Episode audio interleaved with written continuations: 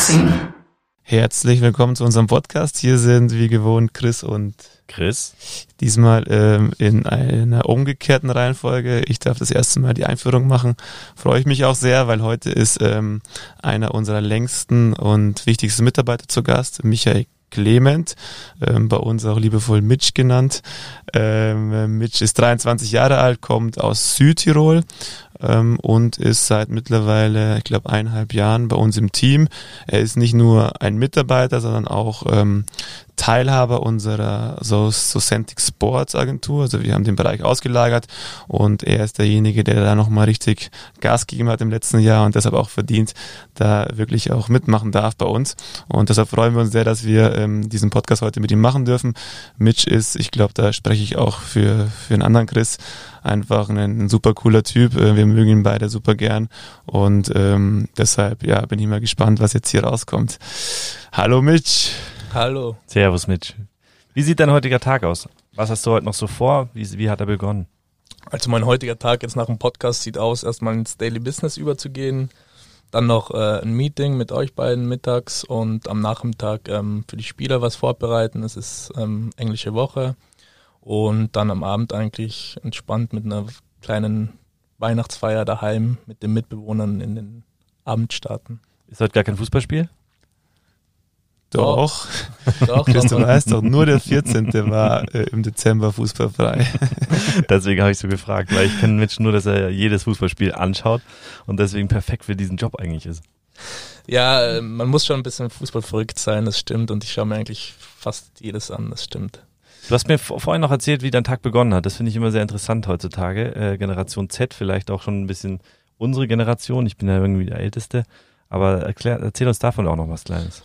Ja, ich habe eigentlich seit ein paar Wochen oder Monaten beziehungsweise ähm, äh, mache ich in der Früh immer meine Meditation, zehn Minuten circa. Danach mache ich ein bisschen Stretching, dann mache ich mir erstmal einen Cappuccino und dann noch äh, einen Shake und dann starte ich eigentlich in den Tag so wie sie es gehört für einen äh, Italiener. Gell? Erstmal der Cappuccino in der Früh und dann geht's los. Nee, ich glaube, wir, wir sprechen da ja oft drüber, ähm, die Meditation. Das hast du ja so ein bisschen jetzt eingeführt. Ähm, wie geht's dir damit? Äh, hast du schon, merkst du schon, dass es dich einfach so ein bisschen äh, weiterbringt oder auch motiviert oder auch ein bisschen Ruhe reinbringt in deinen Alltag? Ja, ich mache das jetzt eigentlich die Meditation ähm, schon seit eineinhalb Jahren jetzt. Okay, doch so lang. Ja, nur jetzt, dass ich äh, in der Früh das als ähm, so einen Rhythmus reinbringe, ähm, ist jetzt erst seit kurzem. Aber mich allein für mich selber, für meinen Geist sozusagen, ist es richtig. Es ist entspannend. Ähm, es bringt mich, äh, ich komme besser in den Fokus für die Arbeit auch danach. Und ähm, es ist einfach ein gutes Gefühl, sich mal für sich äh, selber Zeit zu nehmen. Wie schaut so eine Meditation aus? Ich habe das auch mal eine Zeit lang gemacht, aber jeder macht es irgendwie ein bisschen anders und ich glaube, für alle, die es nicht machen, wäre das mal interessant zu wissen, wie sowas ausschaut. Also ich habe da vor knapp zwei Jahren mal eine App empfohlen bekommen und ähm, die ist eigentlich ziemlich ähm, cool und ich finde sie auch richtig gut. Ähm, die kostet äh, ca. 30 Euro im Monat und da gibt es so Daily Calms, die dauern zwischen 9 und 13 Minuten immer und ähm, ja, da wird man halt hineingeführt, man ähm, setzt sich aufrecht hin und dann fokussiert man sich meistens ähm, auf den Atem. Aber eben es gibt äh, unterschiedliche Themen, die jetzt immer dann. Und, und das gleich nach dem Aufstehen? Genau. Jetzt eben seit zwei, drei Wochen mache ich es immer gleich nach dem Aufstehen, weil ich mir denke, okay, so kann ich perfekt fokussiert in den Tag starten. Und genau. Am Anfang habe ich es auch gemacht, wie der Chris, äh, manchmal am Abend. Aber ähm, das ist auch gut für einen guten Schlaf. Aber ich habe es jetzt mal nur Probe Zeit jetzt ein bisschen in der Früh versucht zu machen. Ja, sehr cool. Also das ist schon mal sehr spannend. Ich glaube auch ähm, echt ein cooles, cooles Thema. Und die es ist eine geführte Meditation, richtig. Also da ist eine Person, die dich sozusagen die zehn Minuten durchführt. Und ähm, ja, super cool. Äh, Mitch, wie bist du, wie bist du die Person geworden, die du heute bist? Ähm, wer hat dich auf dem Weg begleitet und auch äh, entscheidend geprägt? Das ist so unsere Lieblingsfrage, um mal so ein bisschen rauszukitzeln, was für ein Mensch du bist. Ja, genau. Ähm, wie ihr vorhin schon angesprochen habt, äh, ich komme ursprünglich aus Südtirol, ähm, bin ziemlich äh, ein Familienmensch, also nicht ziemlich, also voller Familienmensch. Geprägt hat mich mit Sicherheit mein Vater, mein, meine Mutter, aber auch meine Geschwister und eben mein Umfeld daheim. Ich habe eine ziemlich große Großfamilie und dann auf meinem Weg ähm, haben mich auch, ähm, ich habe für einen Spielerberater auch gearbeitet, der mich auch ziemlich geprägt hat. Ihr beiden natürlich auch. Aber ich muss schon sagen, also ähm, Schlüsselfigur ist mein Vater. Absolut guter Kerl. Wir haben ihn mal kurz kennenlernen dürfen und haben da auch sofort gemerkt, woher du diese warme Art hast. Also wir nennen sie inzwischen die Südtiroler Art, weil ähm, es war nicht nur dein Vater da, es war dein Onkel da und noch ein paar. Und irgendwie war da so ein ganz spezieller Flair, den du uns ja auch bringst, also mit deiner Ruhe. Äh, deswegen äh, schönes Beispiel. Dein Vater war eine unglaublich angenehme Persönlichkeit, hat ja auch schon einiges durchgemacht in seinem Leben. Also äh, von der Karriere her, sage ich jetzt mal, ähm, steht dir alles noch bevor. Und wir durften ja auch äh, den Onkel kennenlernen, hast du ja auch gesagt, ähm, arbeiten auch zusammen in einer gewissen Art und Weise mit ihm und deshalb kennen wir einen Teil dieses Umfeldes und ähm, können wir auch so nachvollziehen, dass dich diese Leute dann auch auf den Weg so geprägt haben. Ja, ähm, mich würde mich würde da interessieren. Ja. Das gehört dazu. Mach du weiter. Ja, alles klar. Wir, es geht um Werte, äh, weil wir gerade auch schon um Werte gesprochen haben, so Südtiroler Werte. Ähm, sind das wirklich Südtiroler Werte oder sind es einfach Werte, die ihr als Familie habt? Ähm, oder ist das irgendwie von der Kultur etwas? Ich würde sagen, es ist von beiden ein bisschen. Also es ist schon auch ein bisschen Kultur. Die Südtiroler sind erstens auch heimatverbunden. Ähm, und ich glaube, das haben wir auch, ähm, das mit der Familie und so weiter, glaube ich, haben wir ein bisschen von den Italienern. Ich hoffe, jetzt hört kein Südtiroler zu. ähm, sind es nicht auch Italiener? Ja, klar, ich bin ja auch. Ähm, ich fühle mich auch als Italiener. Ähm, aber ich glaube, das haben wir ein bisschen von den Italienern adaptiert. Aber für uns, also ich kenne es gar nicht anders, unsere Großfamilie, also wir haben uns bis meine Oma gestorben ist vor ein paar Jahren, eigentlich, äh, wo ich auch noch daheim war, fast jeden Samstag alle zusammen getroffen. Das war wirklich äh, auch ein starker Zusammenhalt. Und ich glaube, es ist einfach, Familie ist einfach ein wichtiger Bereich in meinem Leben, beziehungsweise es ist einfach das, das Wichtigste. Familie, Freunde und Gesundheit sind einfach die drei wichtigsten Dinge im Leben aus meiner Sicht. Und alles andere dann kommt von alleine und ist einfach ein Zusatz. Gut, ähm, Mitch, du bist ja jetzt bei uns ähm, vor allem im Sportbereich tätig. Ähm, das hat den Hintergrund, du, du kommst aus dem Sport, du warst äh, Spielanalyst beim FC Bayern, zuletzt auch, hast für einen Berater gearbeitet und als du zu uns kamst, ähm, war das noch nicht so richtig absehbar, was wir mit dem Bereich machen und du hast da richtig angeschoben, ähm, du hast ganz, ganz viele Leute kontaktiert und ähm, ja, es kam auch recht schnell was zurück und so ist dieser Bereich auch entstanden.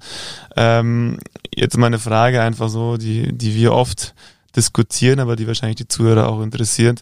Ähm, wie wichtig ist Social Media vor allem für einen Fußballer? Also wenn ich jetzt den typischen Erstliga-Profi nehme mit, mit ein paar tausend Abonnenten, wie wichtig ist da Social Media für den deiner Meinung nach? Also aus meiner Sicht ist es unglaublich wichtig. Es haben jetzt auch in letzter Zeit beziehungsweise in den letzten Jahren negative Beispiele gezeigt, was alles daneben gehen kann. Aus meiner Sicht. Ähm, Hast du welche? negatives Beispiel. Ich glaube, äh, jeder Zuhörer kennt wahrscheinlich das Beispiel von Franck Ribéry oder auch äh, von Jaden Sancho. Golden Steak. Golden mhm. Steak, genau, bei Franck Ribéry damals. Oder ich der Jet-Ausflug. Ich glaube, es ist ganz schön, wenn wir sowas auch äh, erzählen. Also du meinst, glaube ich, den, den Ausflug da von Jaden. Genau, das, das ist richtig ähm, übertriebene, sagen wir es jetzt mal so. Das ist ein Bling-Bling, sagen wir es mal Bling, so, ein Image-Video, was sehr, sehr ähm, ja, ein Rapper hat als ein Fußballer, genau, oder? Sehr prollig und protzig ähm, war. Genau. Das kann man jetzt diskutieren, den einen gefällt den anderen nicht, aber aus ähm, Vermarktungssicht ist jetzt nicht so ideal auch für Partner.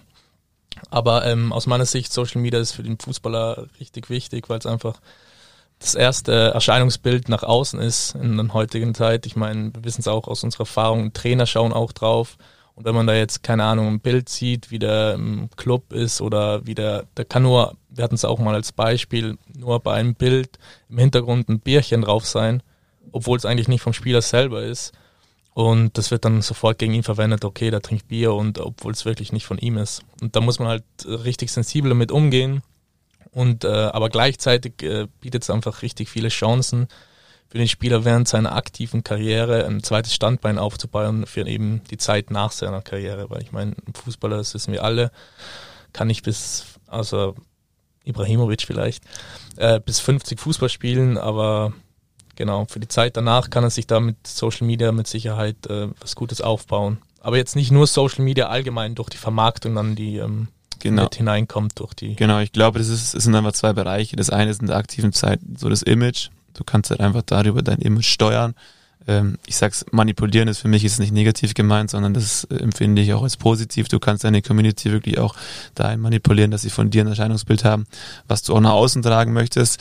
Und wir wissen es auch selber, wir hatten das Beispiel im Sommer, dass solche Sachen auch bei Transfers zum Beispiel berücksichtigt werden. Also die, die Trainer schauen sich die Profile der Spieler an.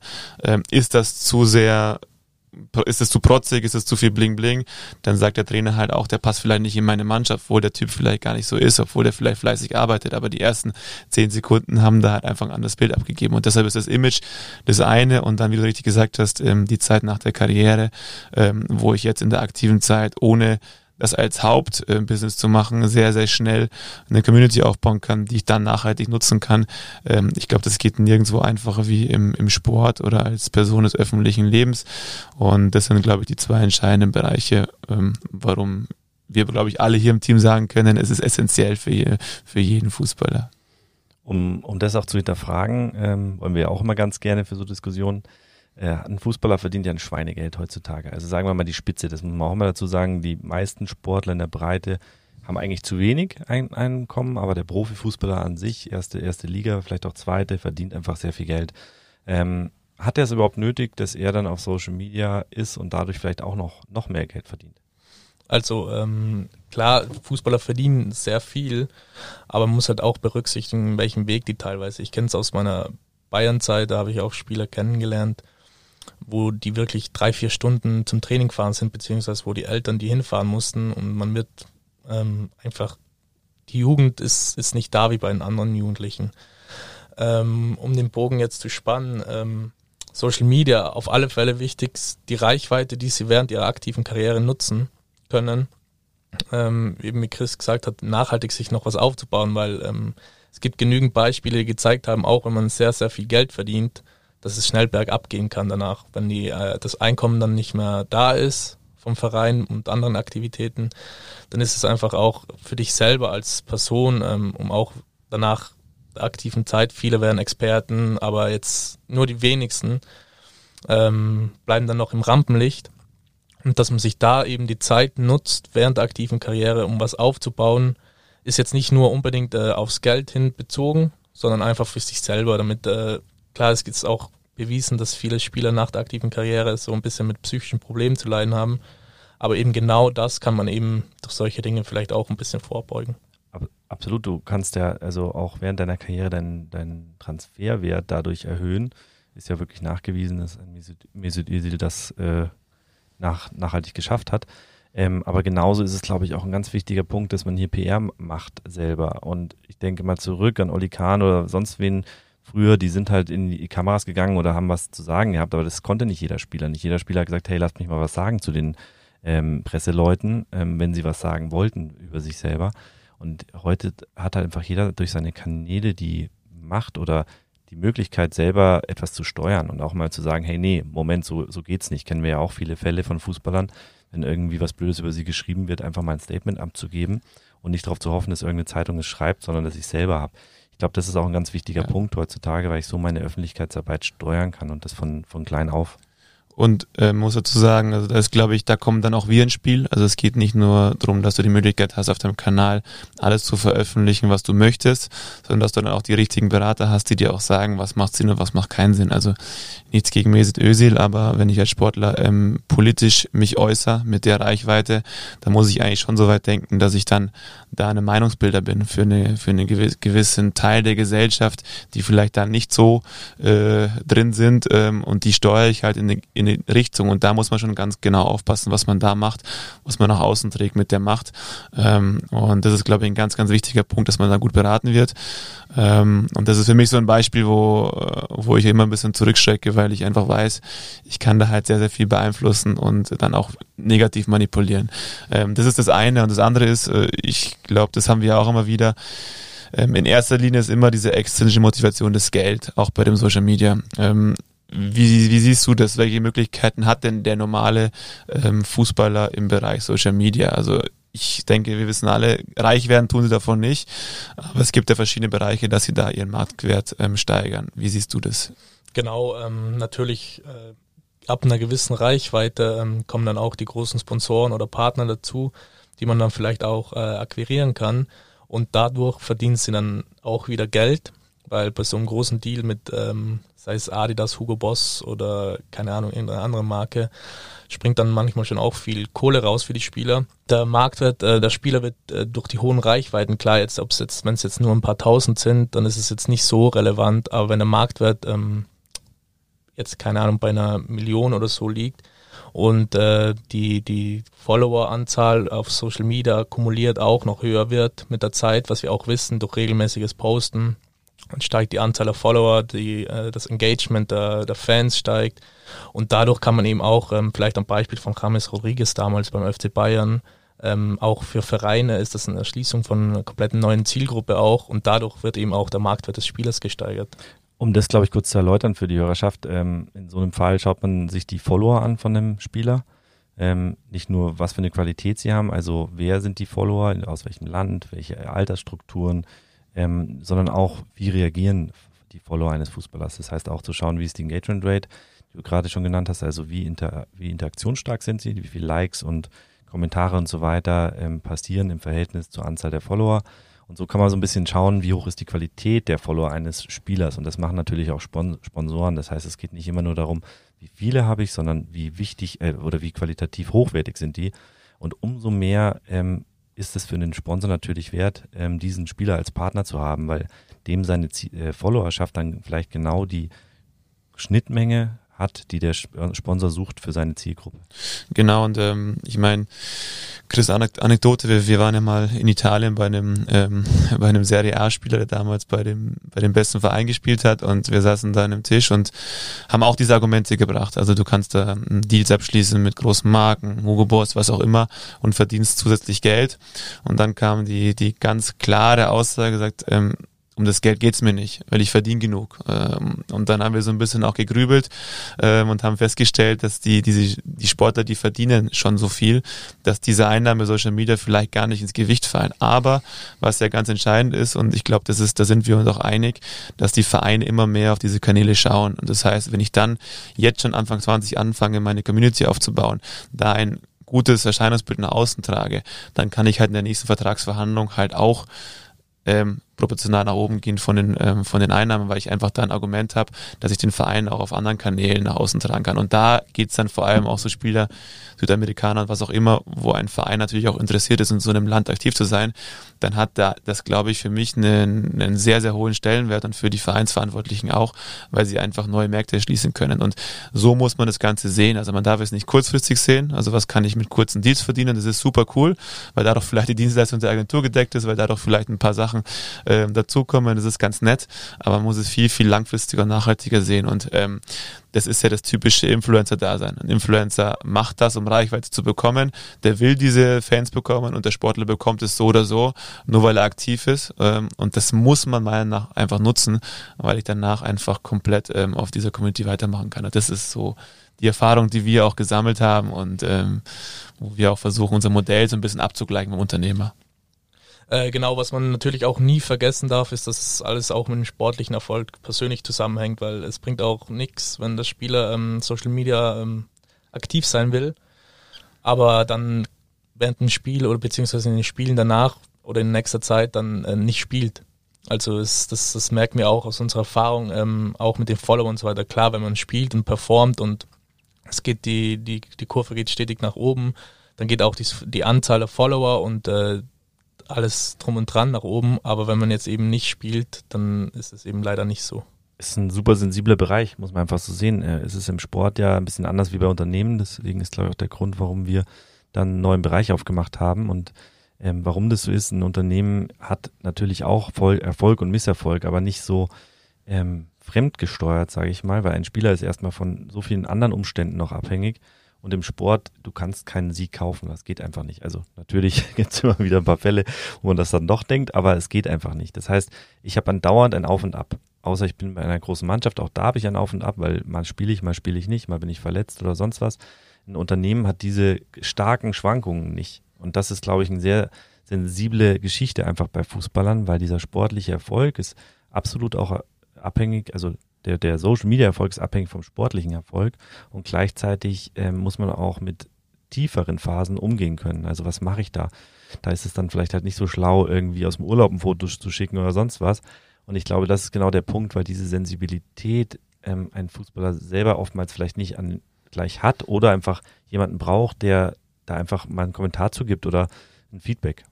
Genau, und ähm, ich meine, wenn du aus Sicht der Fans schaust, dann ist die Erwartungshaltung eine andere an den Sportler, wie jetzt aus Sicht des Kundens an den Unternehmer. Der Kunde erwartet von dem Unternehmen, dass er einen Marketing-Mix hat. Ähm, der Fan erwartet vom Spieler nicht, dass er marketingaktiv ist, er erwartet, dass er Leistung bringt. Und deshalb ist dieser Bereich so sensibel, man muss es halt einfach so authentisch wie möglich gestalten und da genau auf diese Punkte eingehen, die du gesagt hast. Ähm, wenn wir da jetzt mal zu unseren Paketen kommen, die wir ja auch extra auf die Sportler zugeschnitten haben, ähm, über die letzten Monate und wirklich intensiv daran gearbeitet haben, wie wie, wie würdest du das rundum sorglos Paket für den Sportler ähm, bezeichnen, beziehungsweise wie äh, schilder uns mal die Zusammenarbeit mit so einem Sportler, der jetzt ähm, einfach mit uns äh, da schon länger was macht? Genau, also ich glaube, da muss man auch äh, individuell betrachten, jeden Einzelnen. Es, es ist das rundum sorglos Paket ist einfach, wenn jetzt, wie, keine Ahnung, wie heute Abend zum Beispiel das Bundesligaspiel, ähm, wenn ein Spieler da aktiv ist ähm, und danach ähm, gerne auf Social Media was posten möchte, dann muss man auch um 22.30 Uhr ähm, zur Verfügung stehen und mit denen ähm, was zusammen kreieren. Das hat man jetzt äh, vor ein paar Wochen bei, bei der Länderspielpause mal gesehen bei uns. Ähm, am Abend, äh, da war auf einmal der Chris am Tag danach gefragt, hey, was war denn gestern Abend los? Äh, also ich habe das gefragt, ich glaube, es waren über 100 Nachrichten. In unserer Sportsgruppe. Genau, und das ist halt nicht selten, dass am Abend mal äh, über 100 Nachrichten hin und her fließen, ähm, um eben für den Spieler was zur Verfügung zu stellen. Das war das Länderspiel, oder? Genau, genau, das war das, war das Länderspiel. Türkei, Deutschland. Genau, und ich glaube, das ist einfach, äh, es ist kein 9-to-5-Job. Ähm, man muss halt auch am Wochenende viel, äh, viel da sein äh, für die Spieler. Man muss eigentlich, äh, es ist ja auch die Aktualität vor allem gegeben. Vor allem jetzt wegen, während Corona, die, die Jungs spielen alle drei Tage gefühlt. Und da kann man halt nicht äh, vier Tage später nach dem Spiel erst einen Post zu dem Spiel machen. Das, das, das geht einfach nicht. Und das nächste ist, ähm, natürlich muss man auch äh, in den Spieler hineinfühlen.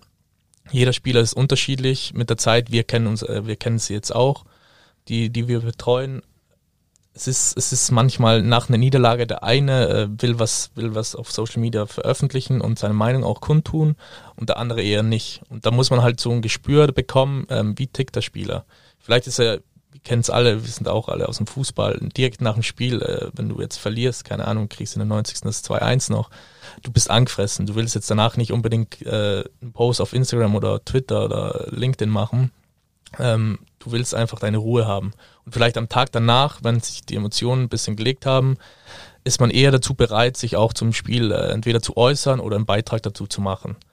Was man jetzt auch sehen muss und äh, auf den Spieler individuell eingehen muss, ist, ist es jetzt ein Führungsspieler, ist es ein junger Spieler? Das kommt immer darauf an. Ein junger Spieler, äh, Nachwuchsspieler vielleicht, der kann jetzt nicht unbedingt äh, eine starke Aussage zu einer Niederlage oder so tätigen, aber wenn es jetzt mal ein Führungsspieler oder ein Kapitän oder ähnliches ist, der kann dann auch schon mal ähm, auf den Tisch hauen und äh, eine provokante vielleicht auch, aber zielgerichtete Aussage raushauen. Ich glaube, wir haben jetzt ja sehr viele Vorteile äh, mal genannt und da auch mal eine provokante Frage an euch beide. Jeder sagt ja immer, es lenkt eigentlich viel zu sehr ab. Es gibt ja einen sehr berühmten äh, Fußballer, der in der Nationalmannschaft lange gespielt hat, äh, auch bei der WM sehr erfolgreich war, die man nachsagt, dass er leider sehr viel sich damit beschäftigt hat und dadurch sich weniger auf Fußball konzentriert hat. Diese Frage wird uns ja auch immer gestellt. Was entgegnen wir da? Oder, oder wie seht ihr das auch einfach mal als Fußballer? Ihr seid beide selber Vollblutfußballer. Wie sehr lenkt es ab und auf was muss man da also Acht geben? Also ich bin der Meinung, dass in den Alltag eines Fußballers ähm, definitiv 30 Minuten am Tag passen, wo ich mich um solche Themen kümmern kann. Und ich bin aber auch der Meinung, dass ein Fußballer das niemals alleine machen sollte, weil die Gefahr, ähm, wenn was schief läuft, Beispiel, wie gesagt, kleines Bierchen am Bild, wenn da nicht einfach sechs Augen drüber schauen, dass man da einfach einen Fehler begeht, der dir hinten raus wirklich wehtut, da muss einfach ein Team aufgebaut werden und dann muss man einfach ein bisschen ähm, delegieren, ähm, dem, dem Team das zuschieben und dann ist es für einen Sportler durchaus machbar. Also wir sprechen hier von wirklich 20 Minuten, ähm, 30 Minuten in der Woche und die Zeit haben sie alle mal. Ähm, da muss man ein bisschen weniger Playstation spielen oder weniger selber ähm, konsumieren. Also da glaube ich, da gibt's ähm, da gibt's Möglichkeiten. Man muss sich nur professionell aufstellen. Das ist, glaube ich, ganz, ganz entscheidend. Ähm, das machen viele auch noch selber. Ähm, ja, äh, dann ist es natürlich ein bisschen mehr, ganz klar. Aber da würde ich immer dazu raten, dass man da einfach zumindest jemanden hat, der, der dich ein bisschen berät und auch lenkt und zumindest nochmal drüber schaut. Und wenn es die Freundin ist oder wenn es der Berater ist und im Idealfall ist es sogar eine Agentur, die einfach auch ein paar andere KPIs betrachtet. Also ich meine, wir schauen ja so ein bisschen über den Tellerrand, wir gucken auch andere Kanäle an, wir versuchen auch vieles gemeinsam und ähm, da geht es einfach ein bisschen schneller. Aber alle äh, Szenarien sind da denkbar, nur ähm, das ist für mich keine Ausrede. Bei jungen Spielern mit, wie siehst du das? Ist es nicht eine Ablenkung? Ich glaube, die jungen Spieler, die sind ja jetzt mittlerweile auch mit den ganzen Social Media Plattformen aufgewachsen. Das ist wieder was anderes wie jetzt mit einem 30-jährigen Spieler vielleicht. Das stimmt. Aber das ist halt auch wieder, ähm, klar, es kann eine krasse Ablenkung sein. Aber genau in dem äh, Bereich muss man dann eben die Spieler abholen und sagen, hey, ähm, du hast uns, wenn es jetzt als Agentur als Partner hast, du hast, du hast die Agentur als Partner, fokussier du dich bitte voll auf den Fußball. Mhm. Weil es ist klar, sagen auch immer mehr ähm, Kapitäne oder eben etablierte Spieler, dass die Jungen äh, sich einfach viel zu schnell ablenken lassen. Aber es ist einfach so, die, die sind mit den Social Media Plattformen auf, äh, aufgewachsen und machen dann halt, da ist es äh, viel schneller, ist mal ein Post draußen oder eine Story als bei anderen vielleicht. Mhm. Da besteht zum einen ähm, die Gefahr, dass es äh, jetzt kein positiver Beitrag ist und äh, der Schuss nach hinten losgeht, aber auch, ähm, dass sie sich eben zu viel von den einzelnen Plattformen ablenken lassen da ist man eben jetzt auch bedacht, dass, dass wir den Spielern eben nahelegen, okay, ähm, gemeinsam mit dem, mit dem Berater fokussiere dich lieber auf die Leistung auf dem Platz ähm, und für andere Themen ähm, sind dann wir gemeinsam da. Wir, wir können es ja mal durchspielen. Also nehmen wir mal den 18-jährigen Spieler, der gerade am aufstehenden Ast ist. Ähm, wir sagen jetzt, mach Social Media, wir sind eine Agentur, wir, wir tragen das nach außen. Äh, wie könnte da eine Strategie ausschauen. Also ja, die unterscheidet sich ja von dem 30-jährigen ähm, Torwart, der Nationalspieler ist, der Kapitän ist, weil der darf, der kann auch mehr tun, der kann auch machen, wenn ich verliere. Aber auch eine 18-Jährige gibt es ja Möglichkeiten, das nach außen zu tragen. Ähm, ich denke da zum Beispiel dran, warum nicht einfach nur die Spielfotos, die Fotos zu posten, wo wir jetzt normal aus Social Media sich sagen würden, okay, ist jetzt vielleicht nicht richtig, ist jetzt vielleicht nicht die perfekte Strategie, aber dann fange ich halt einfach mal an und mache jede Woche nach dem Spiel, ähm, am Sonntag mache ich halt irgendein Getty-Image-Foto und poste das und schreibe dazu, cool, ähm, geiler Sieg, geiles Team-Spirit und was auch immer, zwei Wörter, paar Hashtags und das war's. Das kann dir keiner übel nehmen. Sobald ich natürlich dann anfange, mich so ein bisschen weiter zu etablieren, Stories zu machen, andere Fotos zu posten, dann wird's ein bisschen gefährlicher. Aber darum ist es ja so wichtig, diese Profile zu erstellen, was wir mit unseren Partnern machen machen. Also wir erstellen Profile von Spielern, in welchem Stadium befinden sie sich und definieren dann die Strategie. Und ähm, da muss man einfach unterscheiden. Und ähm, deshalb, wenn ein Berater kommt und sagt, er soll sich auf den Fußball konzentrieren, es gibt auch für den 17-, 18-Jährigen Optionen, einen Kanal langsam aufzubauen. Natürlich nicht so schnell wie jemand, der da auch ein bisschen reifer ist. Und da gibt es ja verschiedene Möglichkeiten. Ihr habt beide gerade das Schlüsselwort Berater genannt. Ich glaube, wir sind sehr dankbar inzwischen äh, nicht mehr nur direkt mit Sportlern oder Fußballern zusammenzuarbeiten, sondern auch mit Beratern weil hier einfach so ein bisschen mehr Ganzheitlichkeit im, im Blick ist. Und das ist das, was Chris auch gesagt hat. Ich glaube, wenn wir Berater verstehen, ähm, dass Social Media vielleicht einfach ein Part ist. Es muss jetzt nicht als der, der, größte Part gesehen werden, das wollen wir ja auch nicht, glaube ich, aber dass das äh, von Beratern einfach immer mehr mit reinbezogen wird. Ähm, wie seht ihr da die Entwicklung von Beratern? Also geht es da irgendwie vom, ja, wie sagt man da, dem, dem Paten hin zum äh, Teilen des, Familienmitglied des Fußballers, Fußballs. Ja, ich, ich glaube, es geht immer mehr hin zur Full-Service-Agentur. Also der Markt der Berater ist sowieso, wird immer größer. Es gibt keine Reglementierung durch die FIFA und ähm, du musst ein Führungszeugnis hinterlegen, ähm, 500 Euro beim DFB hinterlegen und schon bist du Berater. Und ich glaube, es wird auch für die Berater in Zukunft, klar, die großen Agenturen sind da etabliert, aber es wird für jeden Berater in der Zukunft, das kann sich so schnell, es ist so ein schnelllebiges äh, Geschäft ähm, ändern und auch die Berater selber sind auf die Vermarktung, die Eigenvermarktung äh, angewiesen in Zukunft. Super krasses Haifischbecken eigentlich, gell? da fragt man sich immer, ist, wie, ja. warum gibt es keine Lizenz und so, so wie früher. Andererseits ist es dadurch wieder so ein bisschen selbstreinigend, ähm, aber auch total schwierig, weil gleichzeitig dürfen die Berater ja nicht unbedingt immer an Kinder oder Jugendliche rangehen. Aber eigentlich wäre das sinnvoll, ähm, wenn sie schon sehr, sehr früh, ähm, also wenn, wenn Kinder letztendlich, die auf sehr großes Talent haben oder sonst was, sehr früh Berater hätten. Wir haben, glaube ich, darüber mal gesprochen. Am besten wäre es, wenn da die Eltern die Berater an der Seite hätten, die im besten Fall sogar vom Verein irgendwie vermittelt werden oder gestellt werden. Muss man auch mal schauen, es darf nicht zu abhängig voneinander sein, aber es ist ein super schwieriger Bereich, weil dieses Haifischbecken ist so riesig heutzutage.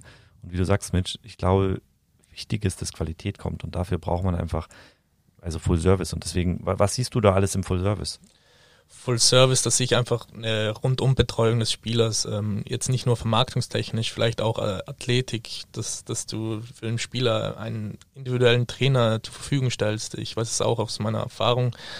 Das wird immer wichtiger, vor allem auch bei Jugendspielern, ähm, dass die immer mehr individuell ausgebildet werden, neben den Vereinen, weil die Vereine das in Deutschland vor allem ein bisschen vernachlässigen, dass man eben neben eben wie Chris sagt, die, die Spieler haben auch noch viel Zeit neben dem Training und den Spielen, dass man sich da noch äh, individuell noch weiterentwickelt. Und man merkt es auch in letzter Zeit, man sieht es auch auf Social Media, ähm, von vielen Spielern, die ähm, entweder noch mit ihrem äh, Fitnesstrainer im Persönlichen irgendwo noch trainieren oder ähm, fußballspezifische ähm, Themen noch äh, selber, wo sie dran arbeiten können, ähm, neben dem Platz ähm, machen. Das wird, das wird immer wichtiger da gibt's ja so ein schönes Bild, dieser Eisberg, der oben rausschaut und ähm, eigentlich nur das, das Kleine immer gesehen wird, also so Ruhm, Geld und so weiter. Das hast du, Mitch, glaube ich, auch noch mal ein bisschen ausgeweitet, meine Grafik.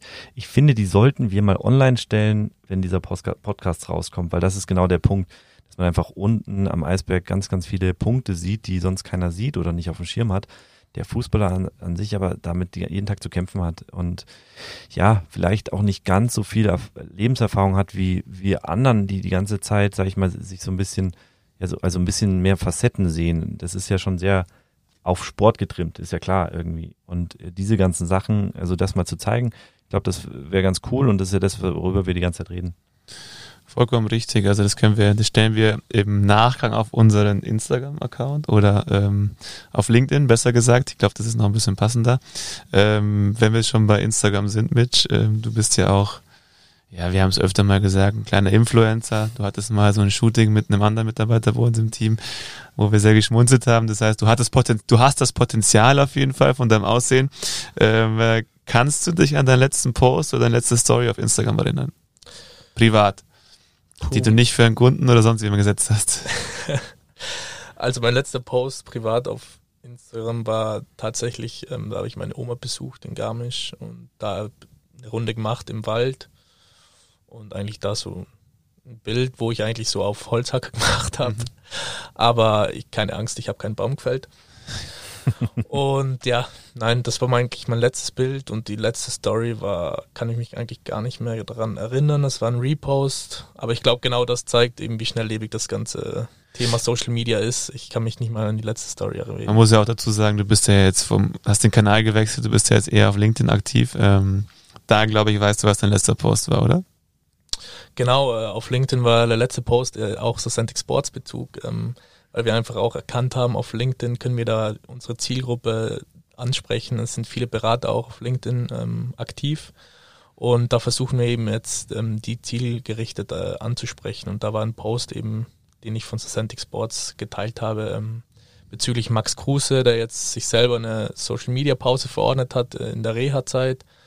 Und da haben wir eigentlich einen Kommentar dazu gemacht. Jeder, der es hört, kann sich den gerne mal auf LinkedIn anschauen. Und du hast einen blauen Haken auf TikTok. Stimmt. Stimmt, ja. Ich habe einen blauen Haken auf TikTok. Was hat es damit auf sich? Mit einem Fan und einem Like einen blauen Haken auf TikTok. Ja, das war eine coole Geschichte, eine witzige Geschichte. Ähm, wir wollten eigentlich für einen Spieler, mit dem wir zusammenarbeiten, ähm, den blauen Haken ähm, bekommen. Und dann gab es anscheinend von Seiten von TikTok da ein Missverständnis und sie haben meinen Account verifiziert, obwohl ich glaube, zwei Follower, ich glaube euch beide. und nicht ein Video hochgeladen habe. Und jetzt habe ich eben einen blauen Haken da. Das zeigt unsere Kompetenz, dass wir einen blauen Haken sogar dort schaffen.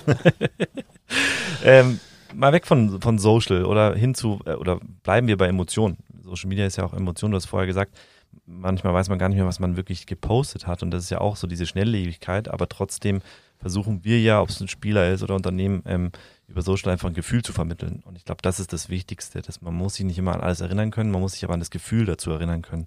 Und das sollte positiv sein oder sollte ähm, dahin gehen, was man ja auch möchte oder wie man sich jetzt imagemäßig darstellen möchte und was man auch ist. Ähm, es gibt heutzutage auch viele Fußballfilme. Ich muss sagen, früher, äh, ich habe es mir immer gewünscht, zum Beispiel einen Blick hinter die Kulissen irgendwo zu, zu äh, mir einen Blick zu erhaschen, sage ich mal, in eine Kabine reinzuschauen. Wir kennen noch Sommermärchen 2006, da war der erste Film, glaube ich, oder? Hab ich, täusche ich? Nee, das stimmt. Ähm, das 2006 bei der Klinsmann in der Kabine konnte man sich erst mal reinschauen. Aber jetzt auch mal so insgesamt, äh, mit was sind deine drei Lieblingsfilme? Also was sind Filme, die du, die du, er schaut erschrocken, ähm, die dir einfach im, in Erinnerung geblieben sind? Muss auch gar nicht immer nur zum Sport sein. Also ich muss sagen, ähm, ich schaue sehr gerne Dokus. Da kann ich jetzt, ähm, zuletzt habe ich die von ähm, Michael Jordan geschaut. Ich weiß jetzt nicht mehr genau den Namen der, der Serie, aber Last Dance. Last, The Last Dance, genau.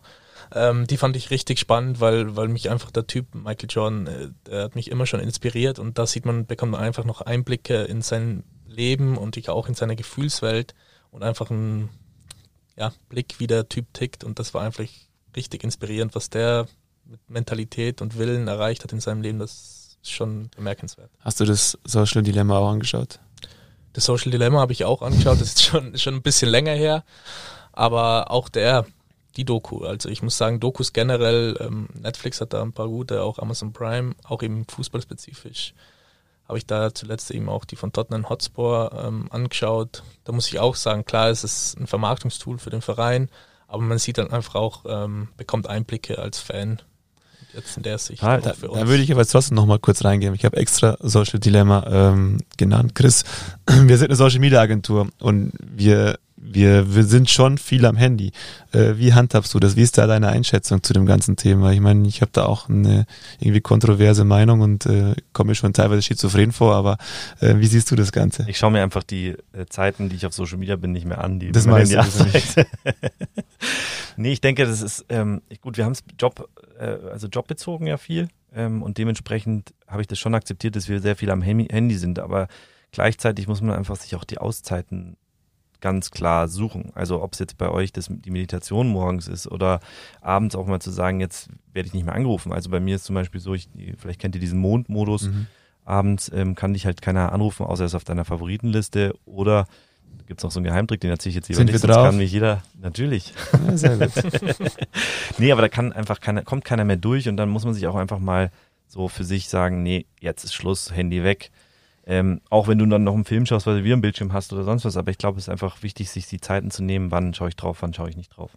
Und das ist ja, das hat ja was mit ja, Medienkommunikation. In dem Bereich versucht man ja auch den Leuten das beizubringen, dass es aktives Handling mit solchen Sachen ist und nicht sich passiv darauf einzulassen. Ich glaube, mhm, das ist ein großes richtig. Problem unserer Gesellschaft, dass wir viel zu passiv mit dem Ganzen umgehen. Das heißt, wir ziehen es bei jeder Gegend raus und schauen da so drüber und schauen eigentlich gar nicht aktiv oder sonst was, sondern das ist eher so ein Nebenher. Und das ist, glaube ich, nicht gut. Es, ist, es, sollte eine aktive Sache werden, weil, also das klingt jetzt bescheuert, weil ich ja äh, Social Media irgendwie auch mache, aber es gibt ja super coole Kanäle, denen man, denen man folgt, auch zu Wissenssachen, zu Kultursachen, zu auch Lebensgefühlen, Weltreisenden oder sonst was, wo man richtigen Mehrwert über die Kanäle bekommt und wo man richtig aktiv auch was mitbekommen kann. Und ich glaube, das ist so der Weg auch für unsere Kinder, wo man sie hinsteuern sollte, dass, sie, dass man sagt, hey, machst du das jetzt aktiv oder machst du es passiv? Ja, ist es die bewusste Nutzung oder ist es die, die so ein bisschen mitläuft einfach. Ich glaube, da geht es um dieses Bewusstsein zu sagen, jetzt ist 17 Uhr und bis 19 Uhr habe ich mein Handy einfach nicht in der Hand und dann kann ich das aber auch. Also das ist, glaube ich, ganz, ganz wichtig. Ähm, verbieten. Ähm, das ist, wie gesagt, nicht, weil wir eine Social Media Agentur sind, sondern einfach, wenn man da nur auf die Welt mal guckt, es macht einfach keinen Sinn, das wegzudenken, äh, weil der Bereich wird weiter wachsen. Es ist unsere Welt, siehe Corona, es ist alles, es wird alles digitalisiert. Und wenn ich jetzt meinen Kindern sagen würde, hey, ähm, du bekommst kein Smartphone, bis du 20 bist und ja, kein Laptop und wir, wir lesen weiterhin die Bücher so wie sie sind, dann ähm, ja, dann, dann mache ich halt auch irgendwas falsch. Also da muss ich schon so ein bisschen auch mit mit dem Zeit gehen und deshalb dieses, die bewusste Nutzung oder wie du sagst, aktiv-passiv, das ist, glaube ich, genau richtig erklärt. Äh, da, da, mit wolltest du? Äh, ich wollte nur auch sagen, ähm, die Selbstdisziplin, glaube ich, spielt da auch Ja, ziemlich, ziemlich große Rolle. Also wir kennen es ja auch am Abend, ähm, wenn ein Fußballspiel ist und man hängt nebenbei noch am Handy. Das, das ist schon krass, äh, wie viel eben das ist aktiv, passiv, ob man jetzt vielleicht äh, reinschaut, äh, weil man eben wirklich was aktiv sucht oder eben passiv nur ein bisschen äh, durch ein Feed scrollt von irgendjemandem oder irgendwas macht. Das ist einfach mittlerweile, und wenn man da mittlerweile muss ich sagen, auch bei Spielen oder bei wichtigen Dingen oder sonstigen Dingen, sage ich auch zu mir selber, okay, jetzt lege ich das Handy mal weg, ein, zwei Stunden. Und auch wenn ich in die, das ist allein schon für mich cool zu erkennen, man kommt so oft in Versuchung, wo ich mir denke, okay, nur kurz jetzt reinschauen, äh, vielleicht hat mir irgendjemand eine wichtige Nachricht schickt oder vielleicht äh, ist was passiert auf Social Media, dass wir für ähm, Sportler von uns äh, gut gebrauchen könnten. Ja. Da, ich habe noch einen Punkt dazu, weil du Buch gerade gesagt hast und ich bin ja so ein, ich liebe Bücher. Ich glaube, wir alle lieben Bücher und ähm, wie soll man denn einem Kind heutzutage auch noch ein Buch ähm, wa- warm machen oder oder äh, Schmackhaft. schmackhaft machen? Genau, das hat mir gefehlt. Danke. ähm, wenn wenn es halt so viel Technik und so weiter gibt, aber wenn wir äh, nicht, au- also ich denke, die Bücher Buch war ein schlechtes Beispiel, mir sorry. Nee, das ist also- ein gutes Beispiel, weil es geht immer ums Warum. Ob Social Media ist oder ein Buch. Ein Kind muss verstehen, warum es das nutzt. Und ich habe früher total ungern gelesen, weil ich irgendwie nicht das gefunden habe oder auch nicht das gelesen habe, was mich wirklich interessiert hat. Dann hat, habe ich Sachen gefunden, die mich interessiert haben und damit hatte ich die Beantwortung auf mein Warum ähm, als Jugendlicher oder als, als junger Erwachsener. Und dann habe ich gemerkt, hey, durch dieses Buch habe ich einfach Mehrwert für mich selber. Ich lerne was, ich kriege andere Blickwinkel. Ich habe vielleicht auch mal oder auch mal eine schöne Geschichte, die mich ablenkt oder sonst was, also die mich mal rausnimmt und, und wieder von außen drauf blicken lässt. Und ich glaube, das ist genau das, der Punkt, den, den wir unseren Kindern auch beibringen müssen. Das ist aktive Nutzen von, von Medien, ob es ein Buch ist oder, oder Ja. Social Media. Und ich glaube, die Alternative ist es ja auch. Also wenn die Alternative von dem Handykonsum der Film ist, dann macht es für mich keinen Unterschied. Dann bin ich so, dass ich mir denke, okay, dann gehe ich lieber ins Smartphone und konsumiere was, was ich vielleicht dann auch wieder beruflich nutzen kann. Wenn die Alternative aber ein Essen mit der Ehefrau ist, ja, dann ist ganz klar, was ich bevorzugen muss. Also da muss man so ein bisschen unterscheiden und ich glaube, da kommt es auch drauf an. Jetzt sind wir von Filmen genau. Ja, ist ja ganz gut. Das war nochmal, glaube ich, ganz Frage wichtig. gekommen. Ähm, Mitch, wir haben noch ein Geschenk für dich. Ähm, einfach mal aufmachen und ähm, äh, ja, deine, deine ersten Gedanken schildern. Unsere klassische Unboxing-Box. Diesmal haben wir sie nicht vergessen. Das ist nämlich leider auch schon mal passiert. So, Mitch packt aus. was verbindest du damit? Was, was packst du eigentlich Was aus? siehst du? Ich sehe ein, ein Fußballtrikot von Guangdong aus Aha. dem Jahre 2012. Oder ist das äh, Steht das wahrscheinlich- drauf Nee, oder das kannst du das ist die Gründung, glaub lesen? ich. Das ist die Gründung. wahrscheinlich aus dem Ich, er chinesischen weiß, Verein. er Also weiß ja ich- gar nicht, ähm, welcher Spieler das ist, weil das kann man ja gar nicht lesen. Doch, doch ich, ich glaube, also ich kann es nicht lesen, aber ich, ich vermute mal, es ist. Ich denke, du darfst es nennen, oder? Ja, klar. Darf ich die Spieler natürlich. nennen? Äh, ist Sokuta Basu, glaube ich. Genau. Genau. Richtig. Ich glaube, das war der erste Spieler, aber da war ich noch nicht bei Soscentic. Aber du hast mitgemacht die letzten Wochen, glaube ich. Genau, stimmt. In letzter Zeit da habe ich mitgemacht. Das war auf alle Fälle für mich der erste Spieler, ähm, den ich auch betreut habe. Es war ein spannendes Projekt, weil es eben auch von der Zeitverschiebung, aber es war ein cooles Projekt. Zeitverschiebung, weil das äh, chinesische Trikot Genau. soll auch ausdrücken, dass er in China gespielt hat Genau. und wir dadurch immer eine Zeitverschiebung hatten, auch in der Beratung, wie wir die Social Media Postings und so weiter machen. Also Richie war bei Duisburg zweite Liga, ist dann, ähm, also war unser erster Partner. Damals gab es kein Sosenti Sports, er hat zu Sosenti Media gehört. Und wir haben ihn betreut und er ist dann im Winter von Duisburg nach China gewechselt. Und das war einfach für uns äh, ja eine, mega Erfahrung, weil wir da halt einfach ins, ins kalte Wasser geworfen wurden und viel machen durften. Deshalb haben wir auch dran gedacht, das war der Startschuss ähm, äh, für Sosenti Sports eigentlich. Und ich glaube, eine ganz coole Erinnerung. Und wie du gesagt hast, eine wahnsinnige Erfahrung, weil wir uns auf einmal von einem deutschen Zielmarkt auf einen chinesischen umstellen mussten und wir ehrlich gesagt erstmal keine Ahnung hatten, äh, außer Klischees, wie es wirklich abläuft. Ich meine, du warst schon mal in China, deswegen hatten wir da so einen kleinen Vorteil, dass du ein bisschen wusstest, wie ticken die Leute, aber dass man auch einfach mal sehen muss, hey, ähm, jetzt geht's nicht mehr nur um deine deutschen Follower, sondern jetzt geht's auch um den Aufbau von chinesischen Followern, weil du da jetzt den Markt ähm, im, im Markt drin bist. Oder um die Deutschen weiterhin bei Laune zu halten, weil es kann ja mal sein, dass ich doch mal zurückkommen möchte. Das ist auch so dann die Strategie für so einen Spieler. Aber das geht jetzt so ein bisschen ähm, tief rein. Ich glaube, da haben wir schon so ein paar gute Beispiele. Jetzt haben wir mehr zu deinem Geschenk gesagt wie du. er ist ja gut so. Ja, er wusste ja gar nicht, wer Verein ist. Also, so weit haben wir gar nicht gedacht. Zur Abrundung haben wir immer eine Frage, die wir jedem stellen. Ähm, und zwar, wenn du dir eine Zeitungsschlagzeile vorstellen kannst, egal in welcher Zeitung. Bravo Sport. Darfst du dir, darfst du dir aussuchen. In, und die in fünf Jahren dir wünschen dürftest, was dort steht. Was, was wäre das? Für die Welt. Also was wünschst du dir für die Welt, ob es Fußball ist, ob es allgemein ist?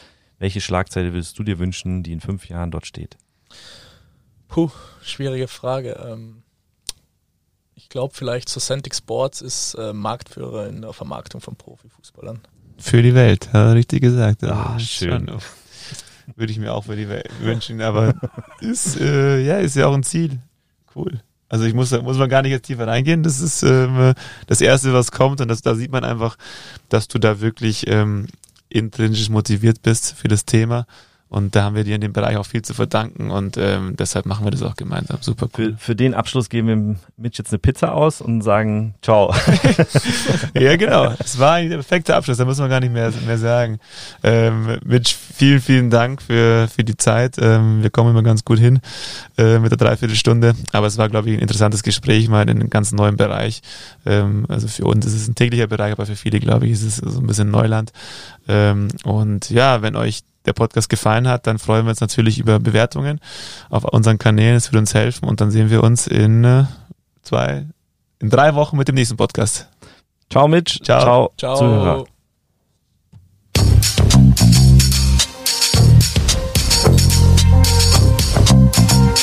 Think outside, talk inside. Unboxing.